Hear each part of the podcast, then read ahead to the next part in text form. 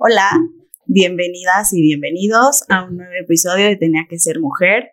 Hoy tengo conmigo aquí a Au, que viene a platicarnos pues quién es ella, su historia y algunas eh, story times de vida, exacto, anécdotas. Y pues nada, bienvenida Au, ¿cómo estás? Bien, bien, muy bien. Aquí, pues empezando el jueves bien, al parecer, echando una chilita, entonces todo pinta bien. este, bueno, me dicen Au, me llamo Aurea realmente, muy complicado, yo no sé. Este, aquí hay un tatuaje que lo explica. Ok. ¿Qué es? El símbolo del oro. Oh. Entonces, concepto interesante, pero es un nombre complicado. Entonces, Au. Au. o bueno, soy Aurea María, pero nunca me vi cara de María y a mí siempre me han dicho, tengo todo cara menos de María. Sí. ¿Sabes? O sea, de que Sí. no, no sé, "Ay, Mari. Bueno, así me dice una de mi oficina y yo, No, por favor. sí. Pero bueno, como ven, este, pues, parezco un niñito de, a mí siempre me dicen que parezco un niño como de 15 años, ya sabes. Ok. Así de que la mitad de mi ropa es de Sara Kids, de que de niños, ya sabes. Sí. Entonces, no sé, hasta luego yo llego a la oficina y es muy curioso porque, tipo, yo acabé trabajando en lo mismo que mi papá. Ok. Entonces, literal, ahorita llego a la oficina y hay gente que me saluda y me dice, no mames, yo te conocí cuando tenías, espera, ese es una duda. Sí, Groserías y todo eso. sí, sí, sí. Chido, ok. Este, pues todo el mundo me dice, no mames, yo te conocí de un bebé así, yo te cargué, no sé qué, tu papá. Pues qué padre, Chido. ¿no? Sí, chido. Pero, bueno, a lo que voy es que justo pues yo llego con mi mochilita de que mi lunch godín, pero pues como no tengo dress code en mi oficina, pues obviamente yo sí soy de, no hay dress code, yo lo voy a aprovechar. O sea, yo soy la persona más informal que existe. Así es mi día a día. Así, literal, así me fui a la oficina. Ok. Entonces, pues así llego y llego con mi gorrita, ya sabes. Me, dice que me la pongo al frente para verme más formal, pero creo que solo me hace ver como una niña de 15 años, ya sabes. Aparte me pongo mi camisita, traigo la mochila, la loncherita cruzada, mi badge, ya sabes. Sí. Entonces llego y me saludan y ya les digo, parezco niñito llegando a la escuela. Así hasta les doy risa a los empleados, pero ¿Por qué si te ves más chiquita? sí, me veo muy chiquita. O sea, no sé, es como mi pequeño personaje, no sé, así ha sido mi identidad. Pero a mí me da mucha risa porque de repente dicen como, ah, te ves muy chiquita, pero como que ya me empiezan a escuchar hablar y dicen, espérate, no, No está tan no chiquita. está tan chiquita, o sea, dicen, Sí. sí, y ya pues me ven tatuada y así, ya. Es chistoso. Sí, suele pasar. A mí también de repente me pasaba. Ya no tanto, porque ya no salgo tanto. pero cuando salía de antro, o sea, pero te estoy hablando de que yo tenía ya 25 años Ok, ok. y era la típica de, ¿me prestas tu dinero? Y yo, Ah, sí, sí. sí, toma, o sea, no tengo tema, pero igual dices como, chico, tengo 25 años, o sea, Sí. A mí luego también, entre que me pasó eso y que justo yo sí tuve mi etapa así como de, pues de que vas saliendo del closet, te vas como volviendo más cómoda de tu identidad y todo. Obviamente, no sé, punto que yo, mi infancia fui muy libre, ¿no? O sea, ahorita yo literal me vestía como niño hasta los 13 años. ok. Y ya luego me empecé a vestir como niña.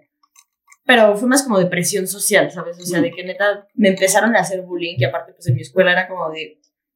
Usabas uniforme de deportes, pero no usabas uniforme... O sea, no era escuela religiosa ni nada, entonces no había Ya. uniforme. Ajá.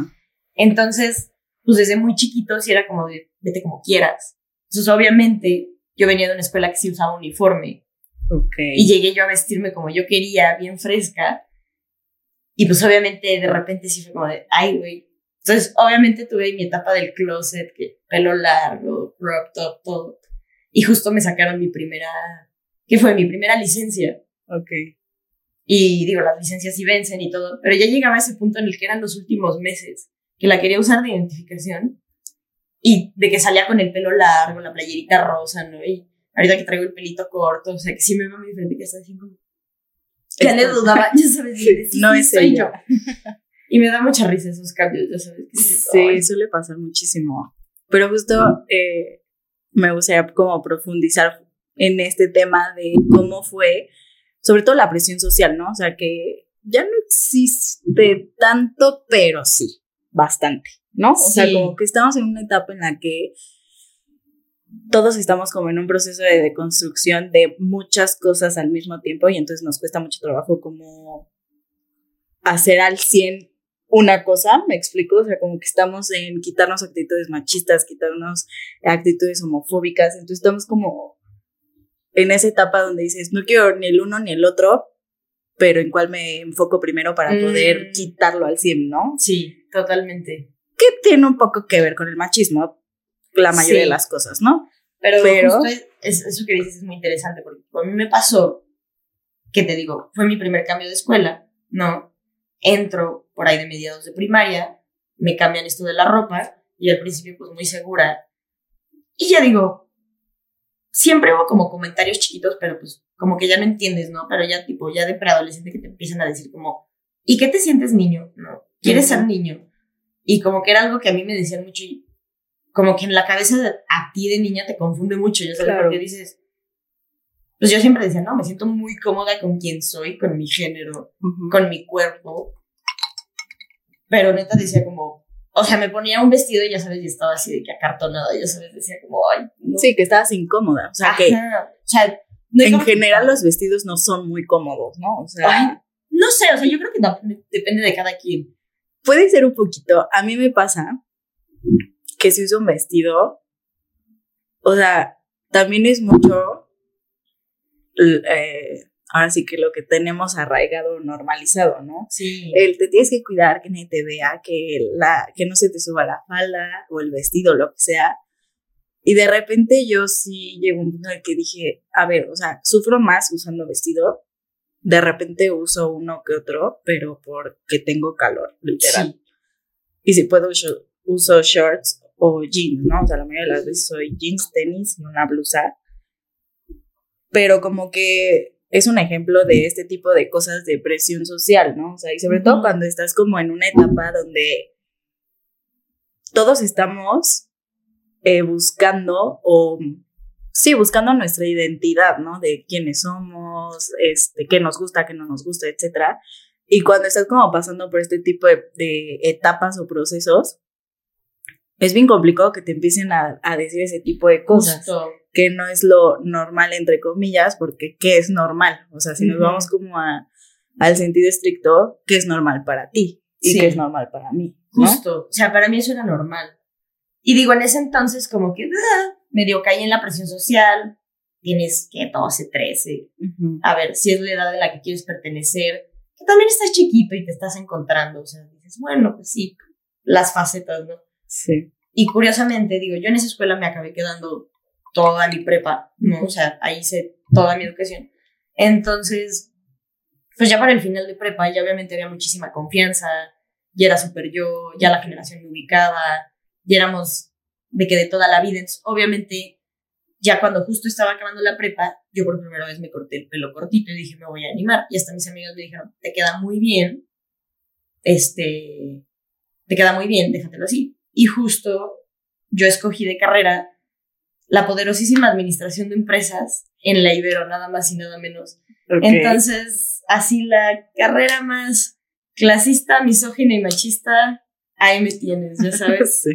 Y yo dije, ¿por qué no? Yo puedo ser un Santi más, porque a mí siempre mis amigas me han hecho el chiste de que, como siempre usé mis pancitos adidas y mi gorrita para atrás, me decían que me vestía como fuckboy, no así de broma de, ay, el Dieguito, no sé qué.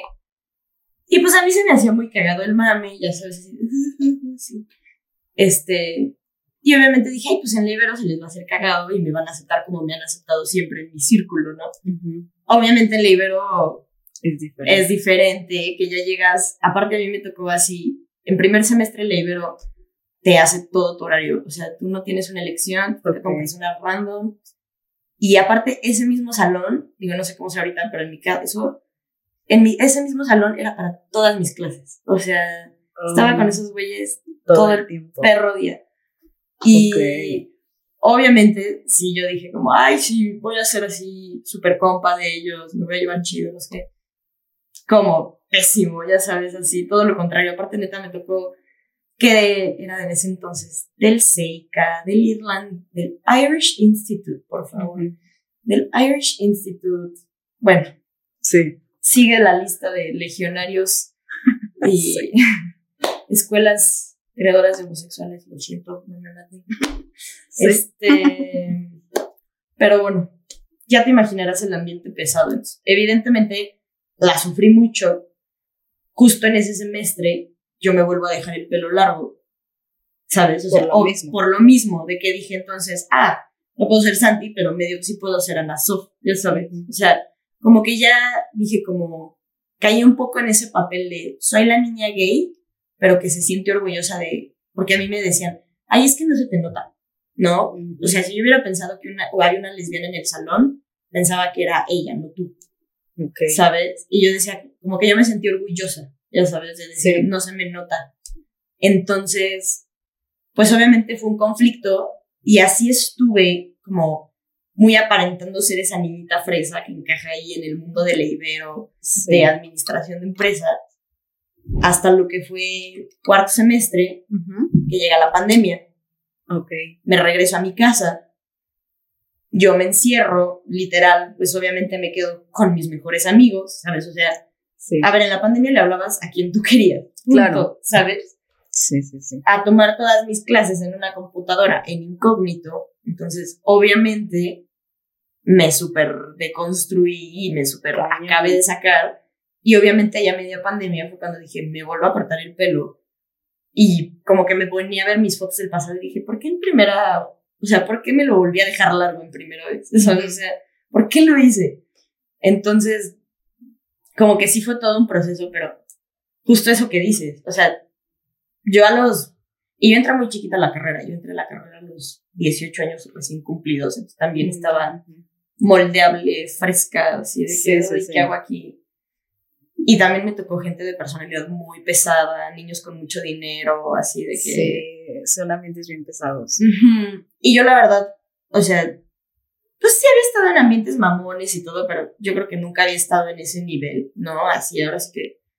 Y ese nivel de white que ya digo que te vuelves un imbécil, la neta. Sí, sí, sí. Este, y, y sí dije, no sé, o sea, como que por un momento me querían tragar, ya sabes, y me dio miedo, ¿sabes? Y yo sí me empecé a caer en, ay, sí, voy a hacer acá. Y luego dije, ¿Y eran más grandes que tú? sí, Eh, la sí. mayoría era más grande. Punto que yo tenía 18 y la mayoría tenía 19, 20. 19, 20, inclusive unos 21. Ok.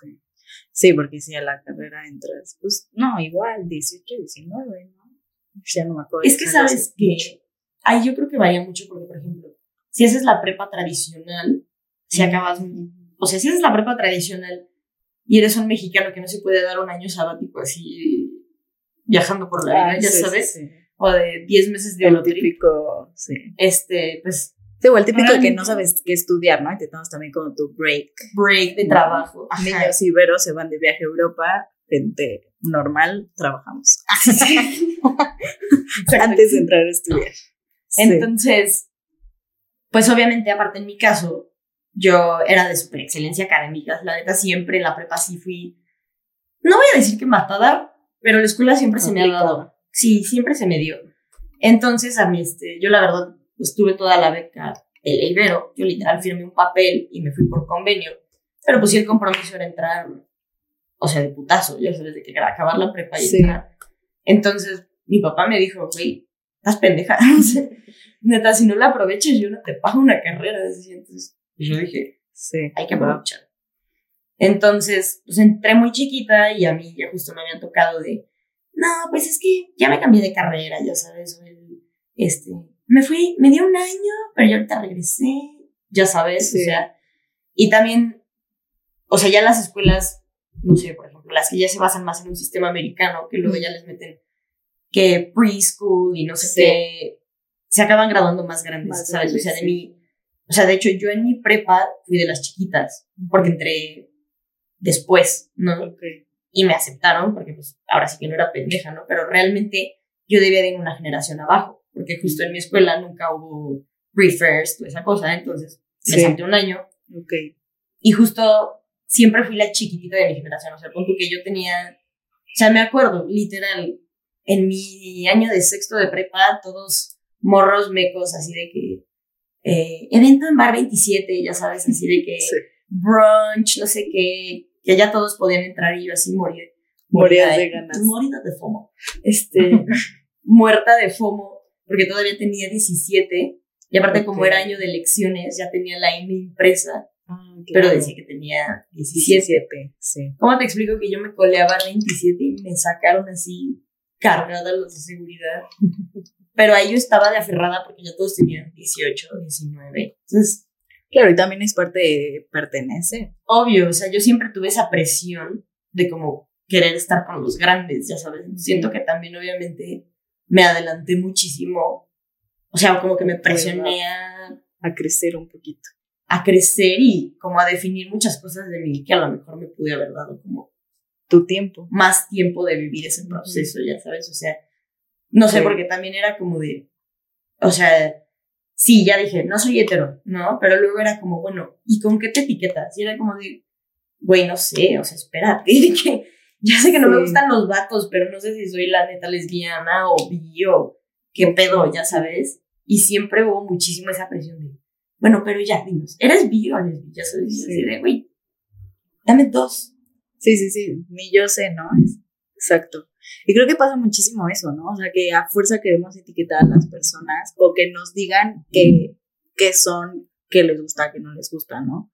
O sea, ahorita que estás justo diciendo esto de, ok, ya nos dijiste que no eres heterosexual, pero entonces, ¿qué eres? ¿Eres lesbiana? ¿Eres tal? Es como, justo ayer tenía una plática, bueno, más bien llegué a meterme a una plática, literal, que estaban hablando como de la homosexualidad y no recuerdo bien cuál era el, tema eh, principal, pero justo estábamos tocando este tema de, ah, de los hijos, ya me acordé, ¿no? Porque yo les decía, estábamos con personas grandes, ¿no? Mis papás y otra amiga de, de mis papás. Y yo les decía como, es que ustedes están con una mente que está normalizada a que hombre-mujer es lo normal.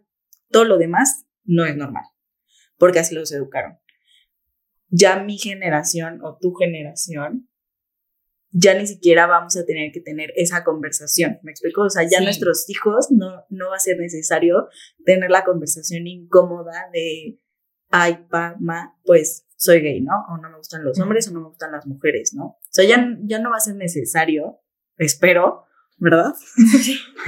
Anhelo, pero o sea, el punto de, a fuerza querer etiquetar a las personas es como algo que yo de repente digo, pues lo que le guste, o sea, eso que tiene que ver con la persona, me explico, o sea, sí tiene que ver mucho, pero, o sea, por su personalidad, me explico, o sea, pero cero de que influya en otras cosas, ¿no? Entonces se me hace chistoso que es, pues sí, que la neta sigue pasando eso, ¿no? De, ok, ¿qué, qué eres, no?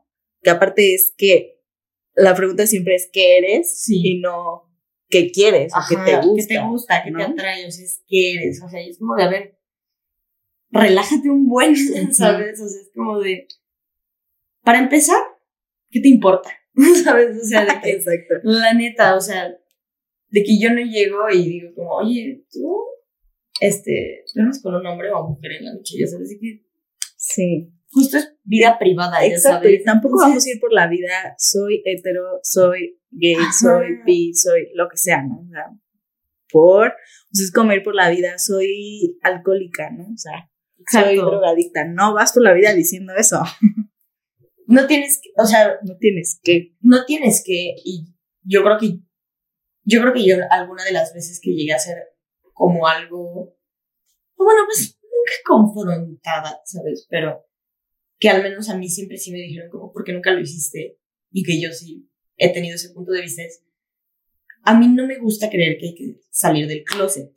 Entiendo que hay contextos que aún sí existe un closet, pero digo, al menos en mi caso y en mi contexto familiar, que digo, no fue lo más fácil, pero tampoco realmente tuve una familia homofóbica que pusiera en riesgo ni mi vida, ni mi salud. O sea, vamos, obviamente hubo lágrimas y peleas, pero nada mayor, ya sabes, o sea, obviamente hay shock y todo, pero vamos, sabía que no iba a pasar a mayores. Ok.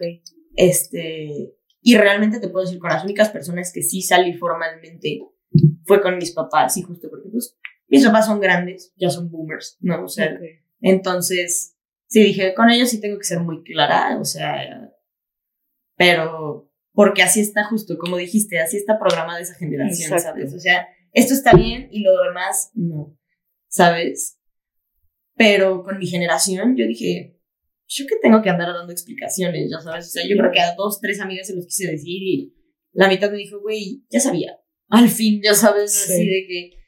Y entonces dije, pues, ¿para qué? O sea, de que dije, yo no llego y conozco a una persona y ellos me dicen, ay, me gustan los hombres, ya sabes. de Sí, sí, sí.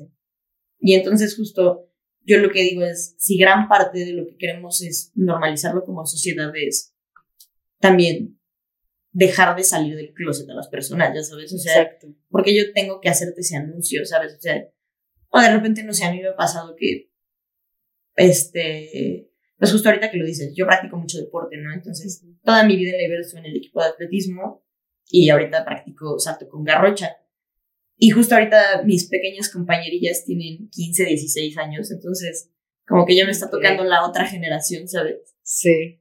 Y, y es muy interesante convivir con ellos en el día a día, porque la neta aprendes mucho de esa generación, ¿sabes? O sea, Sí. de eso que creo que ellos obviamente pues me siguieron en Instagram, no sé qué, y ya encontraron mi TikTok y no sé qué, y encontraron uno que se hizo viral mío y ya me empezaron a molestar y como que vieron que tenía novia y ellos llegaron como si nada, oye. ¿cómo se llama tu novia? O sea, a ellos no les afectó, o sea, de que de, de verdad se les resbaló, o sea, yo llegué como Pedro por mi casa y dije, neta, ellos vienen bien, ¿sabes? Sí, O sea, exacto. dije, algo, algo vamos haciendo Algo vamos bien, o me gusta bien. pensar, ¿sabes? Pero dije, neta, qué chido por ellos, ya sabes, pero sí es muy contrastante a, digo, no sé, o sea, que a mí sí me tocó, pues te digo, ir con gente más grande, o sea, ya más, pues como con millennials, no como con Gen X, o sea, que sí, hay los treintones, cuarentones,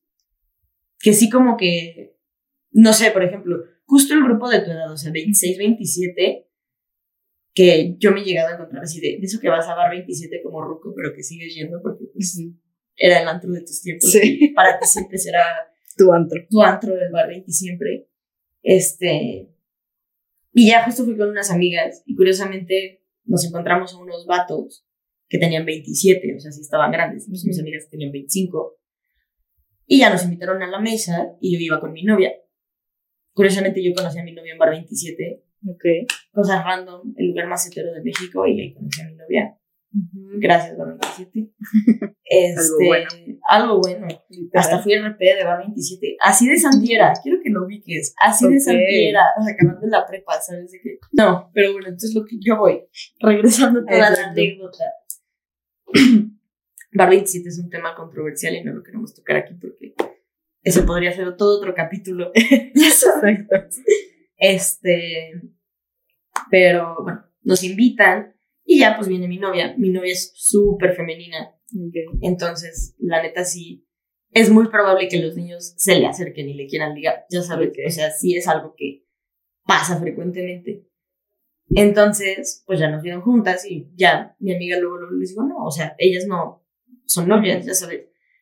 Y entonces nos da mucha risa porque como que son esas reacciones pasivas agresivas que nos dijo, ah, ok, yo respeto, Ah, ya sabes, y de eso que dices como, pues respetas que, ¿no? O sea, de que gracias por avisarme, ¿no? O sea, y siento que Sí. justo esa es como la fase transitoria en la que estamos, o bueno, me gustaría pensar que digo, no es óptima, porque vamos, ya estamos evolucionando de, ay, pinche lencha, ¿sabes? O sea, yo respeto, pero también está mal, ya Claro. sabes.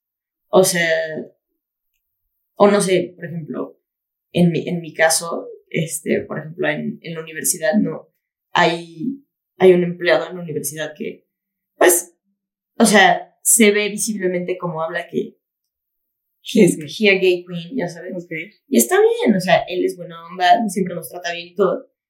Pero justo un día un compañero de equipo, o sea, son esos comentarios de pasivo-agresivo que yo creo que justo siguen siendo muchos como micromachismo, Ajá. que dijo como, ay, sí es buena onda, pero es joto.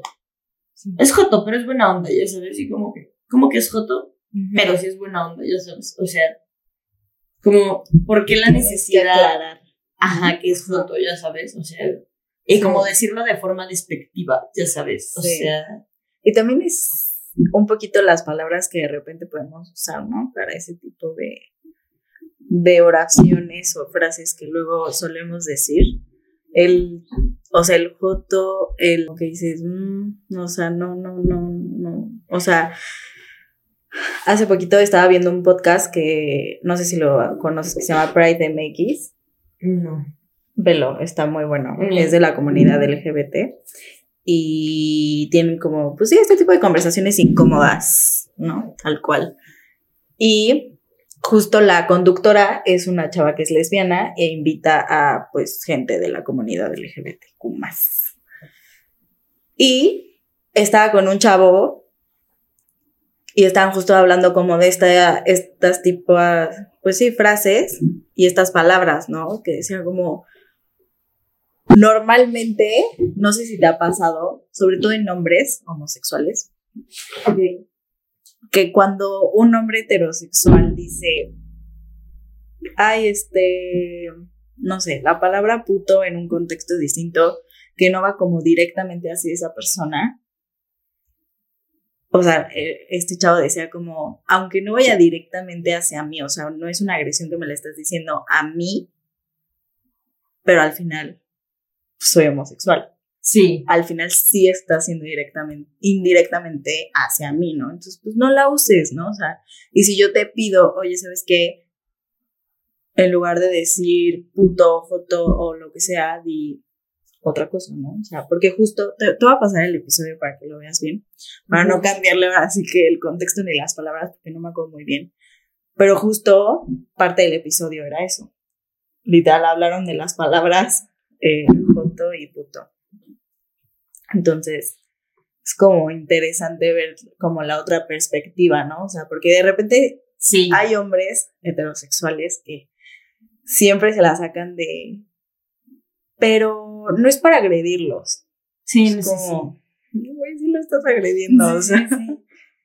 Justo, yo creo que eso es muy interesante porque, o sea, yo creo que desde ahí podemos ver lo machista que es la sociedad mexicana y también mucho todavía esa cultura como de el macho, ¿sabes? O sea, ese pues patriarcado tal cual, o sea, el o sea, el mexicano es totalmente patriarca y lo ves desde, o sea, cómo también repudian al gay, ¿sabes? O sea, porque gran parte de los insultos son hacia pinche maricón, o sea, ahí están, ¿sabes? Sí.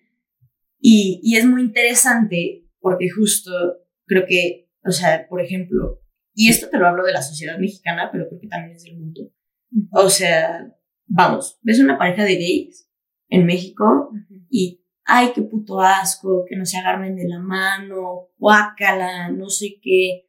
Pero son dos niñas, yo una vez, te lo puedo decir, en el día se deliberó, pues sí, me puse bien peda, pues sí, me encontré una niña, nos agarramos, y obviamente de que, pues ya unas amigas ya luego me dijeron como que neta, obviamente había mil güeyes en bar que están como, ay, sí, qué rico, dos viejas dándose, ya sabes, como. Sí.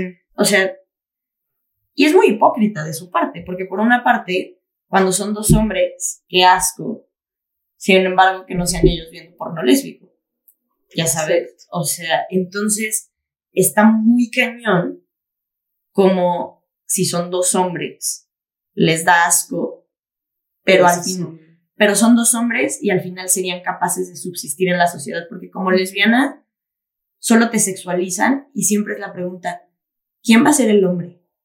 Pero, ¿y quién va a cargar el garrafón? Ya sabes, o sea, preguntas pendejas y son cosas que te emperran porque, pues, por ejemplo, no sé, ahorita pues la inseguridad está culera, ves la ola de feminicidios y hay cosas que si empiezas a decir como, puta madre, qué perro coraje, porque, por ejemplo, para mí, el irme de vacaciones sola con mi novia es un riesgo, ¿sabes? Más que dos hombres gay. Sí, totalmente. O bueno, creo que existen sus riesgos, pero de forma muy distinta. A los gays porque los pueden agredir y a nosotras porque nos pueden desaparecer, ¿sabes?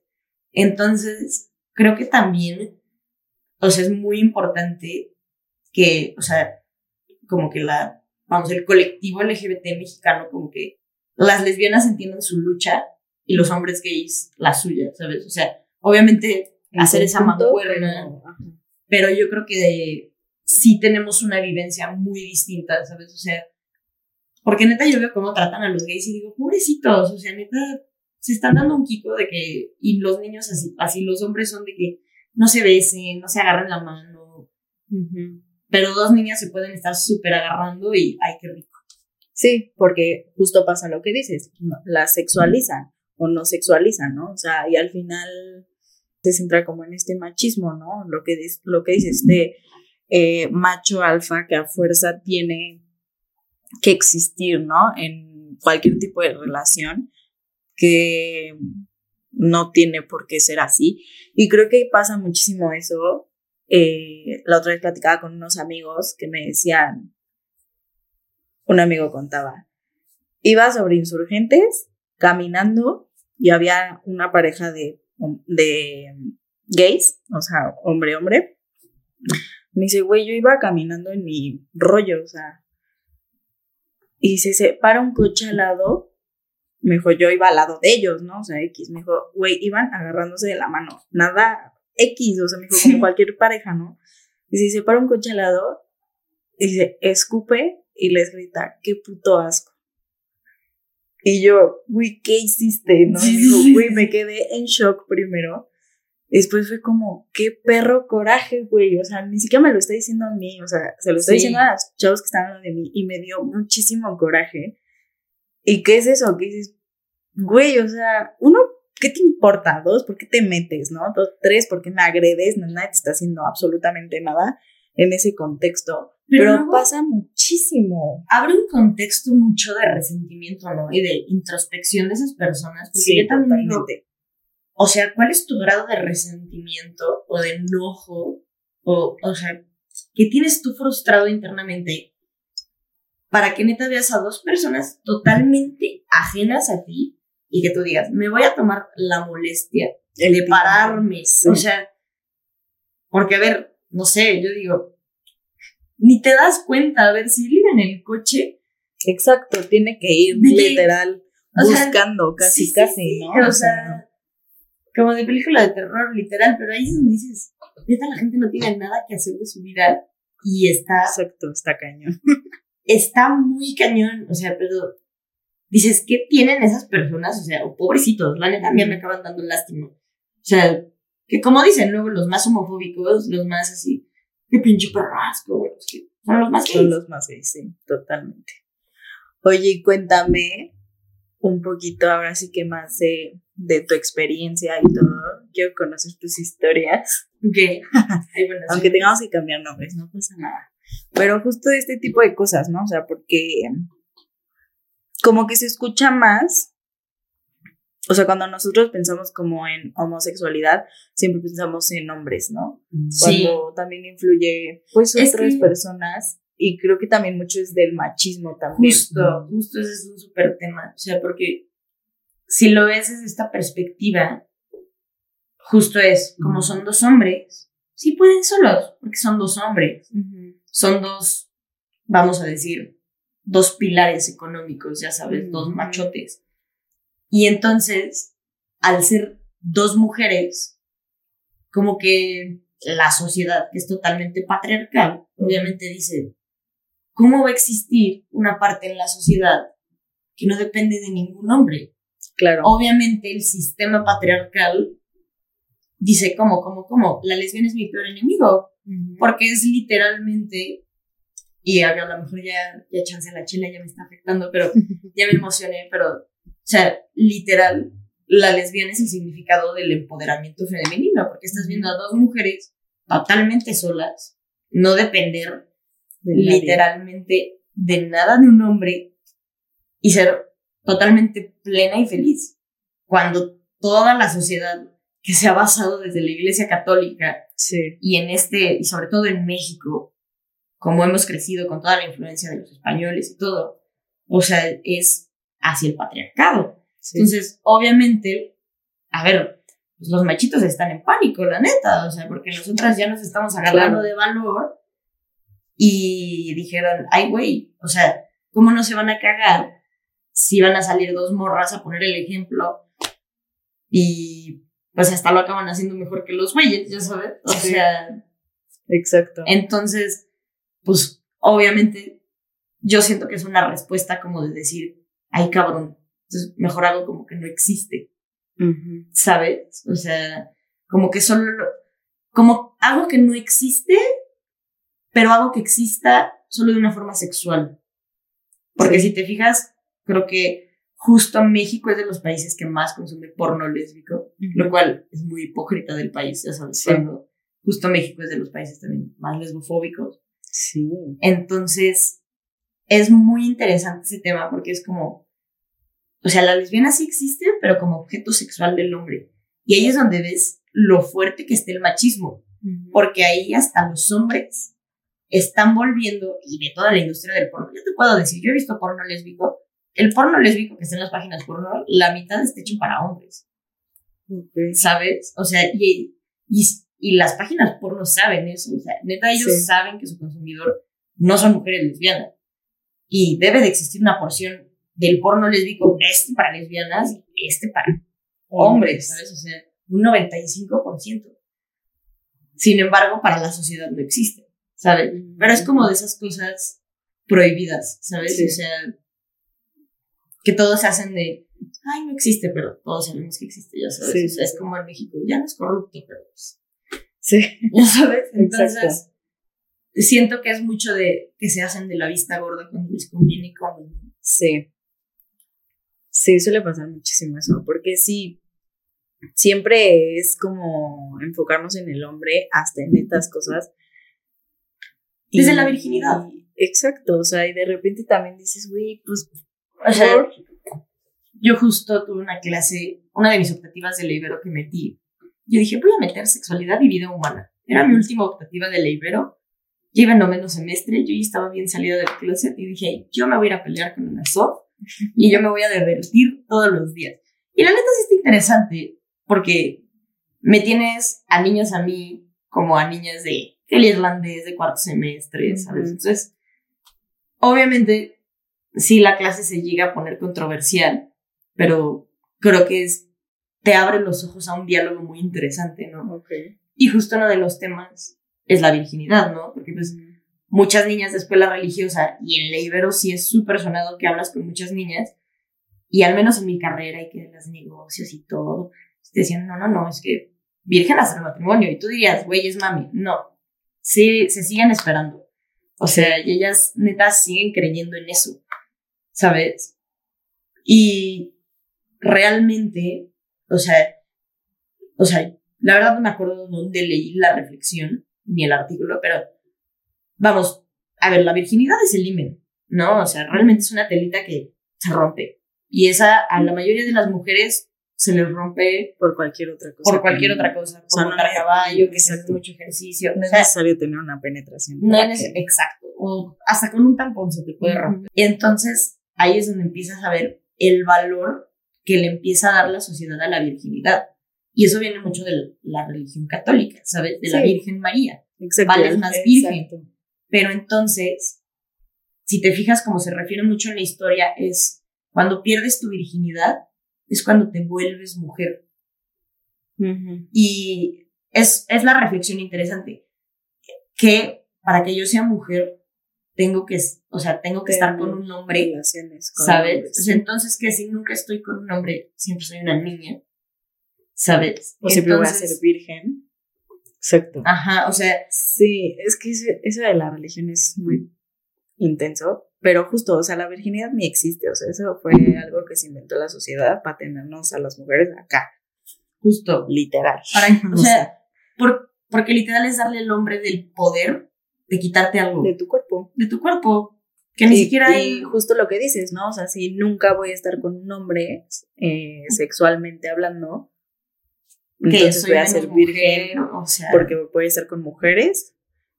O sea, como que hasta si lo escuchas dices, es muy estúpido, o sea, ¿sabes? Sí. ahorita que lo estoy diciendo dije como, es una pendejada lo que estoy diciendo. Pero es que la gente lo piensa, que eso es lo peor de todo. Y o sea, neta, está, y esa es una presión social. Que digo, yo espero que mucho esta generación lo viva, pero al menos a mi generación sí era mucho de, ¿y tú cuándo vas a perder tu virginidad? O sea, como que también era esa presión de, Sí, sí. tienes que estar con un niño, ¿no? O sea, y era como de, porque él me tiene que quitar algo, porque él me tiene que dar algo. O sea, Eh, que pasa mucho también que, bueno, a mí en mi generación era mucho del, como mujer te tienes que entregar al hombre exacto. en el momento de la relación sexual, ¿no? Yo, yo les decía como, qué romántico. A esa edad, sí, sí, es que te la estaba novela. inmadura, y- estúpida. Pero ya que creces y dices, entregarle, entregarle, ni madres, güey. No, o sea, es como, güey, ¿por qué le tengo que entregar? ¿Qué? O sea, eso está muy cañón. Y exacto, es muy, eh, este, pues sí, muy romantizado. Porque, com- o sea, para tener a alguien Pero ese romanticismo es muy Controlado. machista. Hay que romantizarle la onda, ¿no? Exacto, y es súper machista. Sí, la religión es muy machista. No- Bueno, sí, eso está súper fuerte. Pero ahora sí, platícame un poco de, de las historias que tienes por ahí. eh, no sé, de... Puede ser que a lo mejor en algún momento en esa transición, digo, ya nos contaste, ¿no? De la presión social que, que llegaste a sentir y demás. Pero actualmente ciertas discriminaciones, aparte de este tema que acabamos de tocar. Pues mira, me dicen mucho joven. Ok, O sea, es un error común, así de que tú, sí. llego ahí siempre que me estaciono en el ballet o voy a dejar el coche en algún Joven. lado. Siempre buenas tardes, joven. Y yo, hola, buenas. Y eso decía, ay, perdón, señorita. Y yo, qué angustia. A mí me vale, la verdad. O sea, yo entré. Es que me vale. La verdad, soy muy relajada. O sea, soy 100% mujer. Pero la verdad, soy tan segura de que soy mujer que Te si vale. me dicen joven, o te digo, mis amigas de broma me dicen Dieguito cuando Ujú. llego de vestidita de fuckboy. ya sabes. Pero No te conflictúa. no, no me molesta de que eso que diga como, ah, o sea, yo sé quién soy, que digan lo que quieran, ya sabes. O sea, pero es chistoso, ya sabes, y como que hay gente que no sabe qué hacer. O sea, es muy chistoso porque hay mucha gente que se incomoda de más. Sí. o como que se siente abrumado, o sea, como que si dicen, hoy, o sea, como que tú sabes que tu propia presencia como que les incomoda o les impone, ¿sabes? O sea, porque se ve que ellos están como todos apretaditos, rígidos, y pues que ven una persona como tan libre, que se expresa tanto, Sí. que obviamente sí ves como se quedan como de... Así. Que justo me acuerdo, ¿no? Porque es muy curioso, porque yo he crecido con mi equipo de atletismo, ¿no? Entonces, literal he visto como mi equipo de atletismo de la Ibero, que era de la cosa más weights que fresa, se ha vuelto ahora la cosa más, o sea, literal ahora yo siempre llego y los saludo y les digo, ¿cómo están, perres vergas? Ya sabes, o sea, de que hablamos en inclusive, Ujú. ¿sabes? O sea, de ser la cosa más hetero ahora, neta, te diría que todos son gays, pero ya hay gays, ya sabes, o sea, somos chidos. Sí.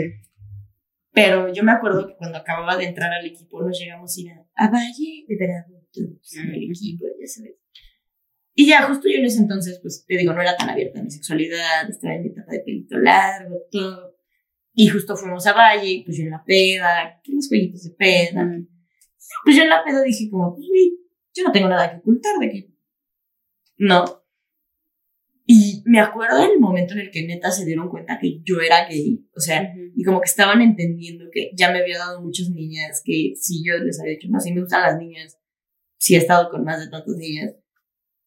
O sea, yo neta estaba viendo sus caras, sus reacciones, así de todo lo que les estaba contando y dije, que yo después me, eh, como que ya lo procesé y dije, te lo juro, yo creo que ha sido la primera lesbiana que han tenido cerca en su vida, o sea, neta les impactó, o sea, sí me hicieron muchas preguntas que dije como, o sea, no me sentí incómoda, ni la neta, ni nada. Ajá. ¿sabes? Pero de eso que sí me quedé reflexionando y dije, yo creo que ha sido la primera lesbiana que neta llega y se los dice Así. así de abierto, ya sabes, y así de, ah, pues, normal, pero Sí, sí, sí. Yo te quería preguntar, actualmente, digo, nos estás como platicando el tema de eh, que de repente te dicen joven, ¿no? En lo que decías el ballet, ah, este tipo justo, de, justo, sí, sí, cierto. de situaciones que pues no te incomodan, no te conflictúan ni nada, Pero si sientes, la mirada. Ah, exacto. ¿Sabes cuándo la sientes mucho? Por ejemplo, yo que la neta uso mucha ropa de hombre. Ajá. O sea, pues yo sí digo, la ropa no tiene género, ¿no? O sea, y de hecho es uno de mis proyectos que estoy trabajando, ¿no? Este, pero, pues, ahora sí que yo veo y me gusta, ¿no? O sea, de, bueno, luego la de hombre no me queda porque soy chiquita, la de hombre está gigante, por eso compro en Zara Kids, grandes tallas. Entonces, pues sí, como que te ven raro, ¿no? O sea, que sí, o sea, al principio yo llego muy confiada a las tiendas y si les digo, ay, y tal, y como que ven que me traen por cosas y ya luego les digo, no, tráeme de hombre, ¿no? O sea, no importa si es de niño, no me importa. Y digo, ahorita creo que ya se han relajado mucho las marcas, o sea, creo que sí la pandemia y se ve que ya las marcas empiezan a agarrar un poco más el chip de que la moda no tiene género, pero no sé, hace unos años sí, así de que llegabas y le decías a la señorita como, ay, oye, quiero, pero una chamarra de hombre, sí, como que se te quedaban viendo así como de... Sí, raro. Raro, ¿no? O sea, y te digo, pues la ropita en Sara Kids, ¿no? O sea, de eso que yo llego y me la pruebo bien fresca, ¿no? O sea, como que sí. O sea, es chistoso porque sabes que sí te están juzgando un poquito, ya sabes. Sí. O sea, sí sientes las miraditas de repente. Pero, o vamos, no sientes la misma cordialidad que, no sé, si me fuera con tu, a la sección de damas, ya sabes, y van a llegar cuatro vendedoras como su pilotos. Señorita, ¿qué traigo? Ya sabes. Sí, sí, sí. O sea, Sí, como que la gente se sigue conflictuando un poco con esas cosas, ¿no?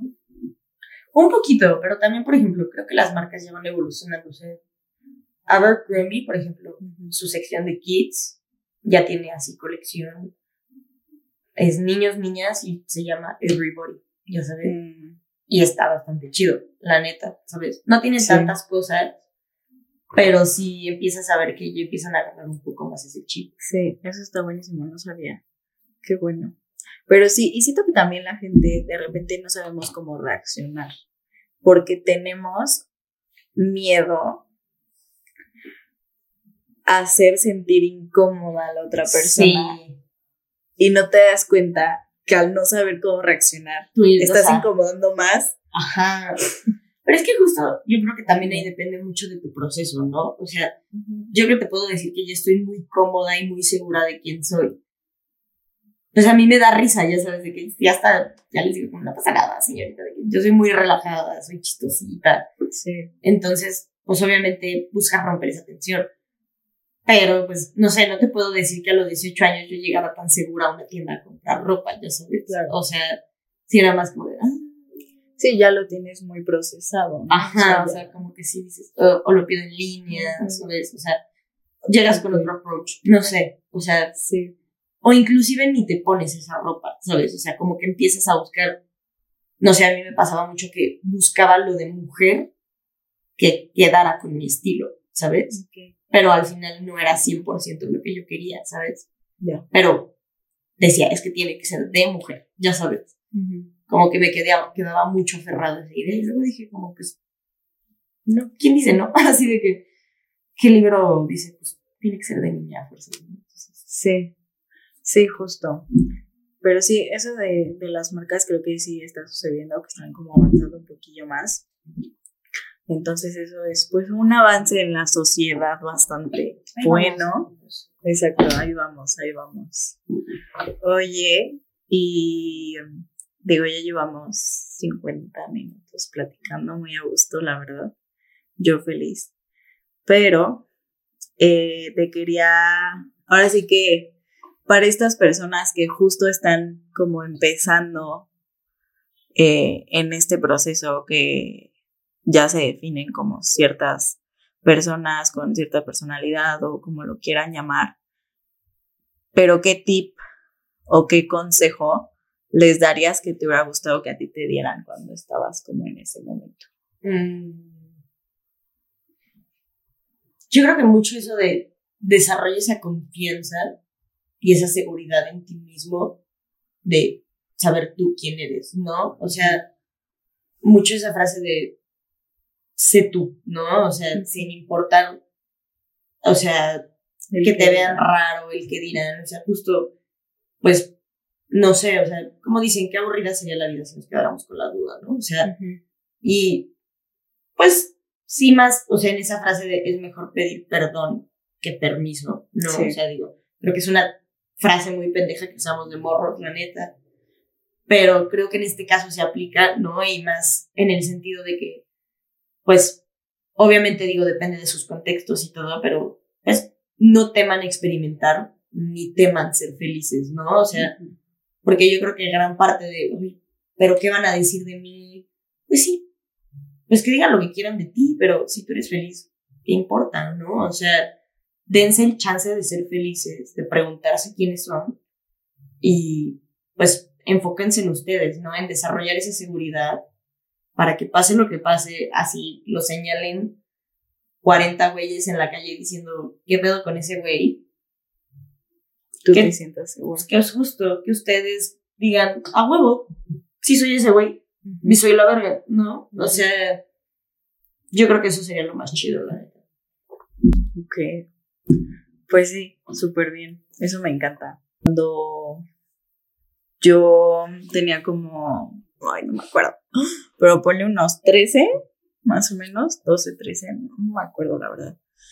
Este, tengo un primo, es más grande que yo, ha de tener, no sé, yo creo que en ese momento él tenía 15, 16, y de la familia, yo fui la primera persona a la que le dijo, ¿no? Oye, soy gay.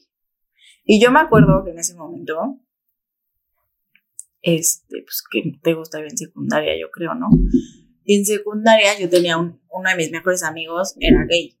Y pues me la vivía con él, ¿no? Y otra, otra amiga mía. Éramos como los tres. Y para mí era como súper normal. O sea, como, pues sí, o sea, yo convivía con una persona que era de mis mejores amigos, y cuando mi primo llegó a, platicarme, fue un shock porque no me esperaba que me dijera eso, o sea, no por el hecho de cómo me está diciendo que es gay, sino porque literal yo pensé que me iba a decir otra cosa totalmente diferente. O sea, ese es como el shock, ¿no? Pero justo, o sea, he visto como toda su transición tan de cerca que hoy pasa esto, ¿no? lo veo tan seguro de sí mismo, tan eh, con esa confianza y con esa, pues con ese orgullo que justo me encanta que es, pues sí, soy yo. ¿Y? Sí, sí. ¿No? Y digo, yo en su momento me, me peleaba mucho con personas que hacían comentarios muy pendejos. Ya decidí no gastar mi energía. Pero justo era como, porque aparte, pues, o sea, es mi familia, ¿no? Y lo adoro y lo amo con todo mi corazón y así sea quien sea, me voy a meter y da mucho eso, pero que hasta él me decía como, oye, ya relájate, ¿no? Y yo decía, ay, sí, creo que ya me exalté un poquito, ¿no?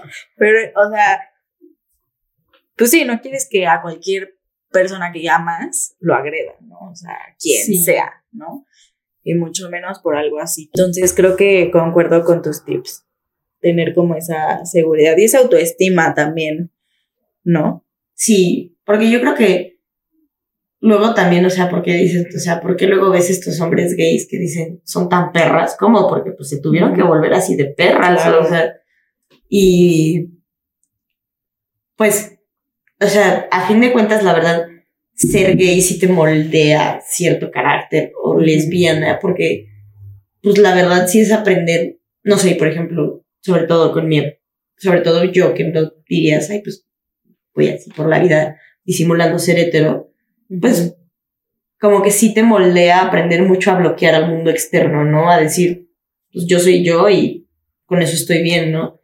Que siento que ahí es donde te das cuenta como también la sociedad actual depende mucho de las apariencias, ¿no? O sea, y del qué dirán y de qué esperan de mí y expectativas y pues también ahí se vuelve un tema muy intenso de realmente si estás encontrando tu felicidad, ¿no? O sea, es como de, bueno, sí, o sea, qué padre que seas la señora de las lomas con tu casota y pues la casa de las flores, ¿no? Que justo es esa serie, o sea, la imagen de la vida perfecta falsa, pero pues, ¿a qué costo, no? ¿A qué costo? Exacto. Entonces yo creo que, pues, la clave es ser feliz, ¿no? Exacto. Ay, pues súper bien. Me encantó la plática tenerte, conocerte, No, porque no nos conocíamos, chicas y chicos. No, nos conocemos ahorita. Entonces, Hablamos mucho las dos. Sí. exacto. Muchas gracias por tu tiempo, por abrirte, ahora sí que por platicarnos No, todo tu, tu historia, tu testimonio, tal cual. Yo sigo platicando si quieres, sigo contando cosas. yo. Y pues nada, ahora sí que bienvenida, cuando quieras podemos repetirlo. Y pues nada, muchas gracias a todos los que nos escucharon. Eh, dejaré las redes de Au por aquí por si alguien quiere apoyar o platicar lo que necesiten. Escríbanme. Subo cosas de deporte. Soy muy fit. Si se quieren poner bien mamados, ahí me buscan. Ella es la, Soy la indicada. la indicada, exacto. Igual subo cosas chistosas. Si no, pues no lo hagan y ya no se angustien. No me angustian las redes, neta. Exacto. Y pues nada, eh, muchas gracias otra vez por escucharnos, por este episodio. Y nos vemos en, bueno, el próximo martes con una nueva invitada. Y pues nada, muchas gracias. Bye. Bye, síganme.